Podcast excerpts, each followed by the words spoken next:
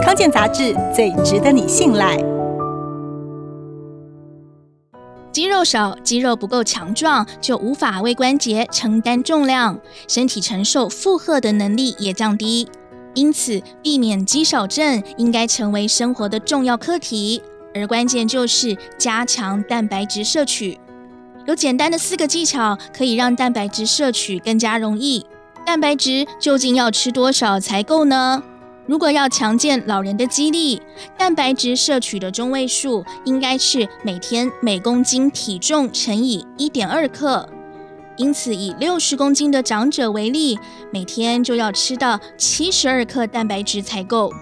虽然大家知道要重视蛋白质摄取，但实际上很不容易达标。关键在于长者常有牙口不好的困扰。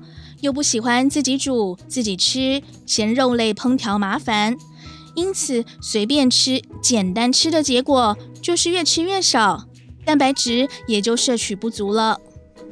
以下四个方法可以帮助增加蛋白质的摄取：第一是利用炖煮，还有刀尖穿刺，让肉质变嫩；适度调整烹调方式，例如瘦肉以红烧或是炖煮，让肉质变软。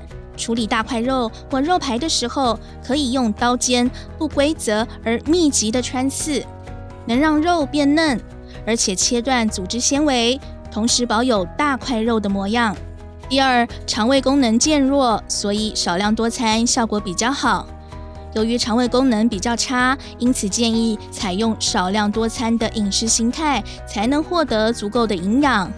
第三是加强乳类摄取，每天喝一到两杯牛奶，也可以用优酪乳、优格来取代牛奶。体积小、风味好的 cheese 也是不错的选择。长辈假使有喝茶习惯，也可以将奶类加入茶饮中，做成各式奶茶来变化口味。第四是用一汤匙的黄豆粉快速补充蛋白质。通常一汤匙，也就是大约二十克的黄豆粉，就有一份蛋白质的量。